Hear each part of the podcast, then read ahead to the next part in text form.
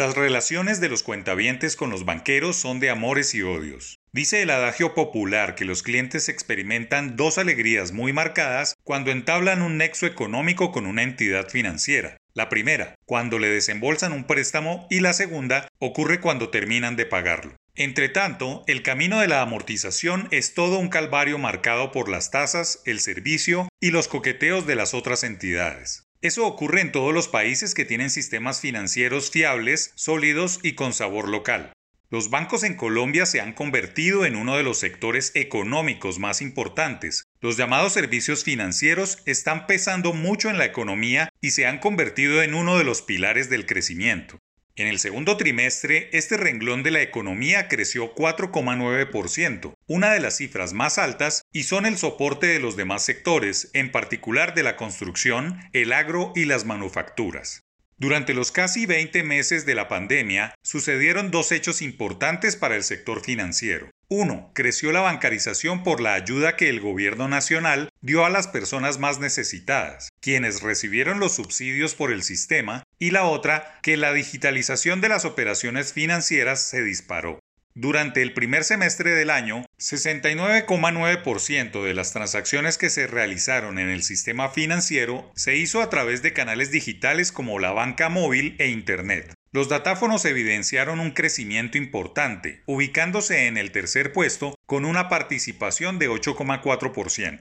Una realidad que es muy difícil revertirla porque aún persiste entre los cuentavientes el temor no infundado a las multitudes, al dinero físico y a las aglomeraciones que puede presentar ir a un banco.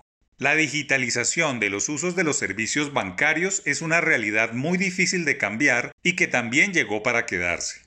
Si bien los canales digitales y las oficinas se mantienen como los medios por los que se mueve la mayor cantidad de recursos, registrando 70,7% del total transado, el número de operaciones monetarias y los montos aumentaron 5,8% y 4,9% respectivamente, frente a lo registrado en el segundo semestre de 2020.